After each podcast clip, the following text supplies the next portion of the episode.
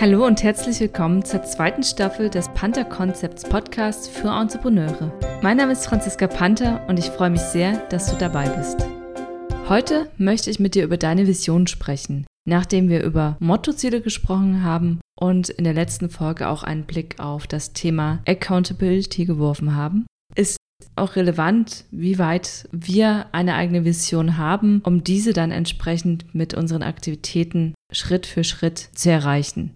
Für die Visionsbildung gibt es unterschiedliche Methoden und Ansätze. Ich würde dir gerne heute die Appreciative Inquiry vorstellen und dann als zweite Möglichkeit die Fantasiereise.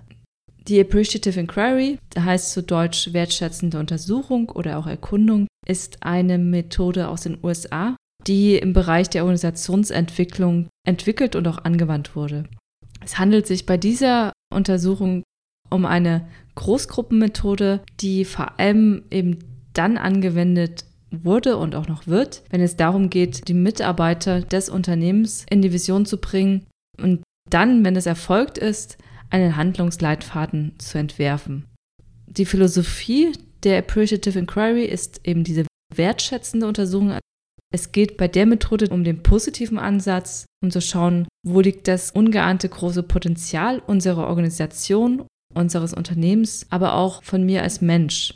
Die Appreciative Inquiry hat auch den Ansatz, dass Organisationen sich immer in die Richtung dessen entwickeln, worauf sie ihre Aufmerksamkeit richten und was sie näher betrachten. Ich habe zur Appreciative Inquiry vor einigen Jahren auch ein Seminar belegt und mir gefällt die Methode tatsächlich sehr gut, weil sie eben dieses Positive hervorhebt und auch betrachtet. Wir haben oft sehr analytische Prozesse in der Organisations- und Personalentwicklung, wo es darauf geht, die Sachen wirklich auszuwerten. Wie ist der Ist-Stand? Wie soll der Soll-Zustand sein?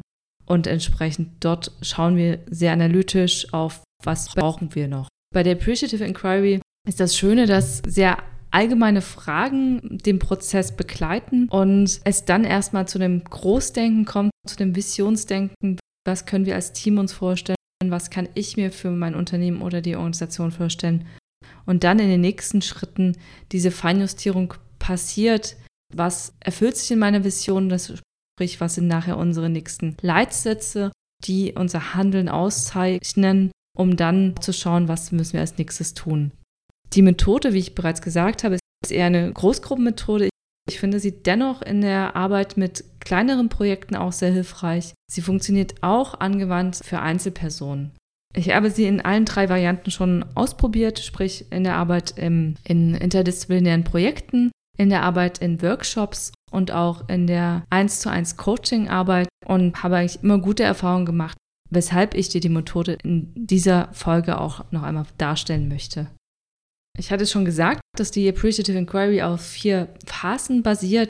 Das ist einmal der Discovery-Prozess, wo es darum geht, erstmal zu gucken, wie ist die aktuelle Situation, beziehungsweise in die Vergangenheit zurückzuschauen, um dann im nächsten Schritt zu träumen, um zu schauen, wie sieht meine ideale Vorstellung der Zukunft aus, wohin habe ich mich entwickelt. Danach wird in Stufe 3 das Idealbild konkretisiert und formuliert um dann im nächsten vierten und letzten Schritt zur Planung und Umsetzung zu kommen. Das Kernstück der Appreciative Inquiry ist der Fragebogen. Das ist tatsächlich dieser Fragebogen mit generischen Fragen, die man alleine ausfüllen kann oder auch in der Gruppenarbeit. Ich würde sagen, es empfiehlt sich, diesen Fragebogen mit jemand anderem auszufüllen und vielleicht auch die Fragen zu besprechen, beziehungsweise die Antworten zu besprechen, weil das nochmal eine andere Wirkung ausstrahlt, als wenn man eben selbst allein über die Fragen und die Antworten nachdenkt. Die Fragen selbst sind relativ einfach aus unserer Sicht. Gerade wenn wir im unternehmerischen Alltag unterwegs sind, scheinen diese auch manchmal ein bisschen absurd zu sein, denn die Fragen sind tatsächlich sehr positiv formuliert und auch sehr allgemeingültig. Der Fragebogen, der empfohlen wird, geht mit der ersten Frage los, die, wenn man sie auf Unternehmer anpasst, heißen würde, wie bist du zu deinem Unternehmen gekommen und zu dem, was du jetzt tust? Was waren deine ersten Eindrücke und was hat dich begeistert? Es geht dann weiter mit, bitte erinnere dich an einen Zeitraum, der für dich ein perfekter Moment als Entrepreneur war. Eine Zeit, in der du dich besonders wohl und lebendig gefühlt hast. Was ist da geschehen Und was machte genau dieses Ereignis zum perfekten Moment? Also man hört schon, dass die Fragen doch eher ungewöhnlich sind für unseren normalen Kommunikationsstil. Gerade diese äh, Discovery-Phase, das schließt dann die dritte Frage an, die dann auch wieder ähnlich formuliert ist. Und der Vorschlag ist, ohne dein Licht unter den Scheffel zu stellen, welche deiner besten Eigenschaften konntest du in Vergangenheit sehr gut nutzen und worauf bist du stolz? Ähnlich positiv und aber auch ähnlich weit und unspezifisch sind die Fragen zum Thema Zukunftsbild. Wenn man diese Fragen bzw. eher die Antworten mit einem Gegenüber bespricht, dann merkt man schon, was liegt einem und was begeistert einen und was waren denn in Vergangenheit meine Top-Punkte und Aktivitäten. Wann habe ich mich tatsächlich richtig lebendig gefühlt? Dann in die Zukunft übertragen, wie stelle ich mir denn meine Zukunft vor? Ähnlich ausgemalt, was wäre denn das Beste, was passieren kann? Und das sind auf diese Art und Weise Fragen, die wir uns ja recht selten im Alltag stellen. Und meiner Meinung nach sollten wir solchen Fragen mehr Raum geben, um auch mal zu schauen, wo will ich positivsterweise hin, um dann natürlich auch unser Unbewusstsein entsprechend vorzubereiten auf das, was kommen kann.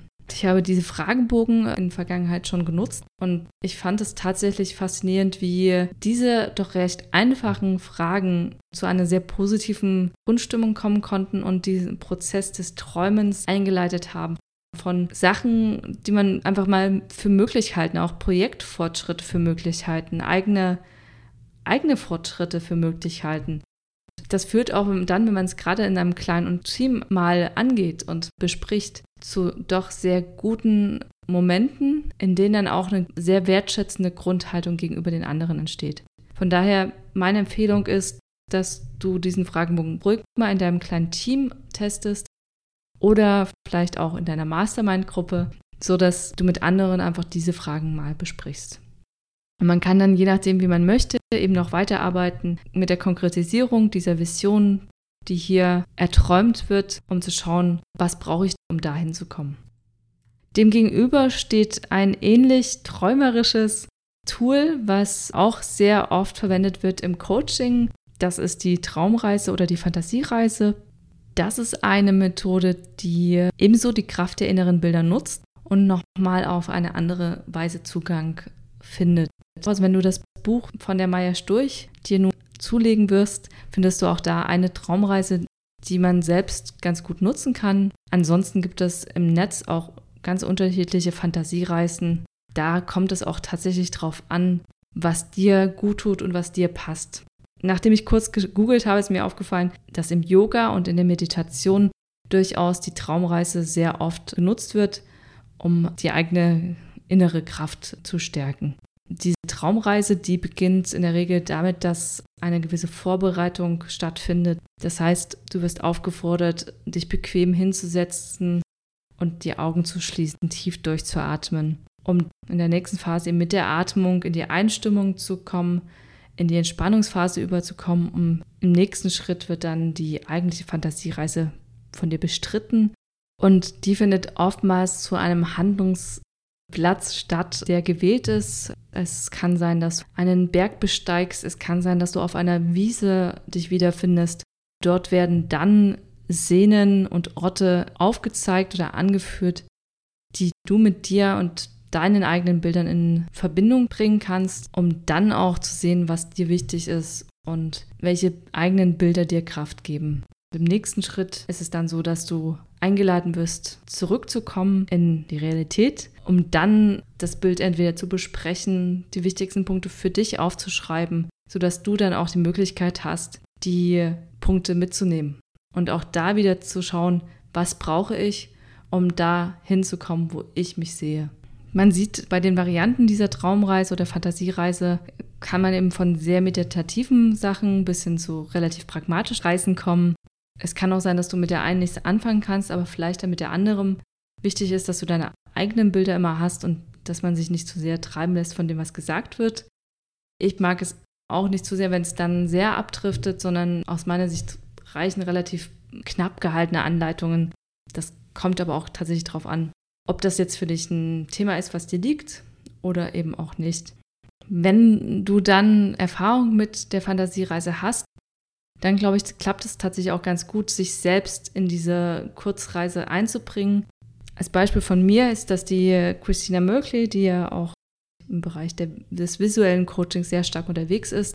Sie hat das Future Self definiert als Fantasiereise, wo man mit dieser Anleitung sich in der Zukunft sieht, um dann selbst seinen Ort zu beschreiben, wo bin ich, was habe ich an, wie geht es mir, in was für einem Ambiente wohne ich, mit welchen Kunden arbeite ich, etc. Also das sind Bilder, die einem dann angeleitet kommen und aus denen man dann sehr wohl für sich selbst im reellen Leben seine nächsten Schritte ableiten kann. Auch da hilft immer ausprobieren.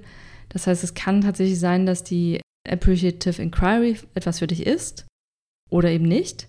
Dass du dann aber vielleicht sagst, okay, mit einer Fantasiereise, ja, das kann ich mir durchaus vorstellen und das probiere ich auch in Zukunft mal aus.